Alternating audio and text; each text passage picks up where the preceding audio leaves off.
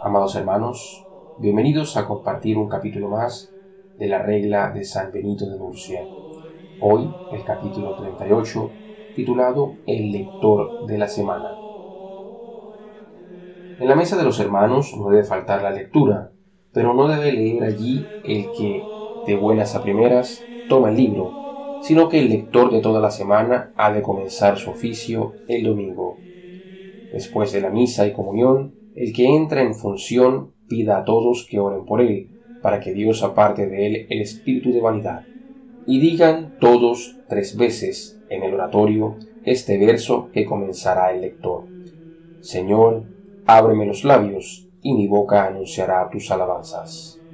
Tomado del Salmo capítulo 50, versículo 17. Reciba luego la bendición y comience su oficio de lector. Guárdese sumo silencio de modo que no se oiga en la mesa ni el susurro ni la voz de nadie, sino sólo la del lector. Sírvanse los hermanos unos a otros, de modo que los que comen y beben tengan lo necesario y no les haga falta pedir nada. Pero si necesitan algo, pídanlo llamando con un sonido más bien que con la voz.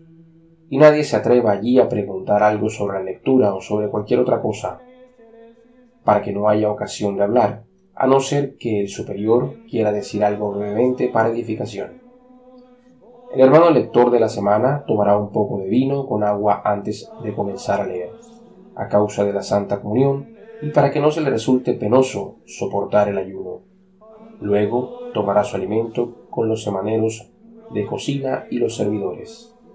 No lean ni canten todos los hermanos por orden, sino los que edifiquen a los oyentes.